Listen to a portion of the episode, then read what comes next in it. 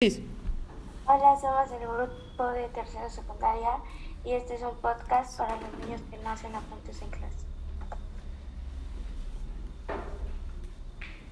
Es- eh, Expresiones españolas y la conquista de Tenochtitlan.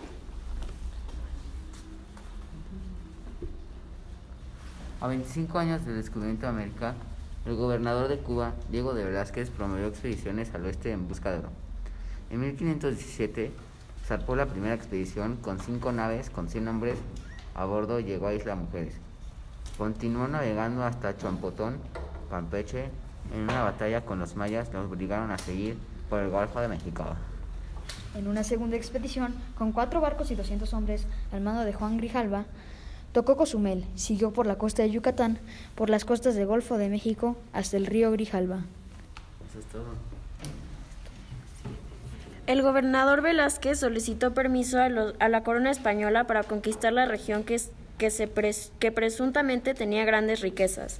En febrero de 1519, sin el control de Velázquez, partió una tercera expedición al mando de Hernán Cortés. Contaba con 11 barcos, 4 capitanes y 508 soldados, 16 caballos y 4 cañones.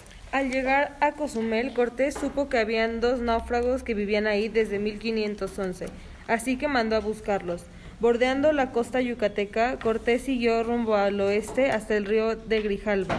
Ahí tuvo una batalla con los indígenas y se adueñó de la región.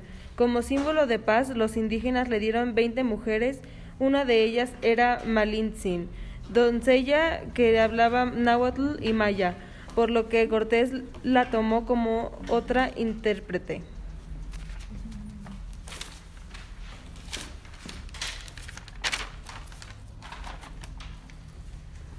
Cortés continuó navegando por todo el río. En el camino le encontraron unos emisor- emisores de Moctezuma que con ricos regalos le piden a Cortés que se regrese, se regrese.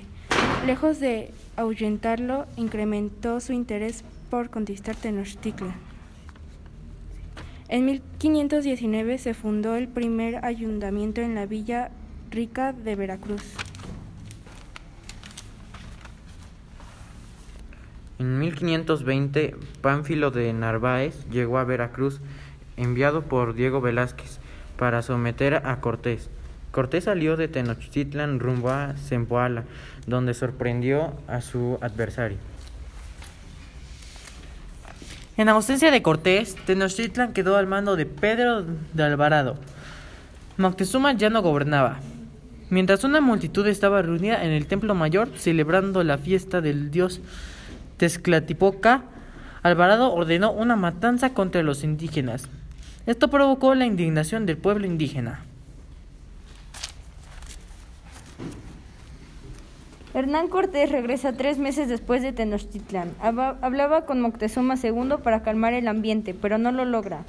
Chitláhuac, liberado de la prisión española, opta por tomar las armas.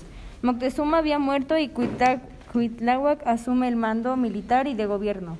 La noche del 30 de junio de 1520, los españoles tuvieron que salir de la ciudad. El ejército de, los, ejército de los embosca.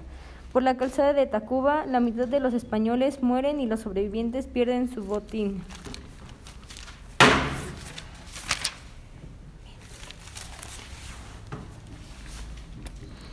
Cortés se retira de Tenochtitlán y se va a Tlaxcala, desde donde planean la reconquista con ayuda de los enemigos de los mexicas. Cortés corta las comunicaciones de Tenochtitlán y sitia toda la ciudad de Tenochtitlán. Coitahuac busca aliarse con Michoacán y otros pueblos para enfrentar a los españoles, pero no lo logra. Además, le da viruela y muere. Toma su lugar Cuauhtémoc. El 26 de mayo de 1521 inicia el sitio a la ciudad de Tenochtitlán, con cerca de mil soldados españoles, miles de soldados indígenas, cañones y caballos. La vivela, la falta de agua limpia y escasez de alimentos no limitó a los mexicas para que se deteni- detenieran durante tres meses. Sin embargo, el 13 de agosto de 1521, Cuauhtémoc es hecho prisionero y la ciudad fue confiscada. Y esto fue Salvando Historia.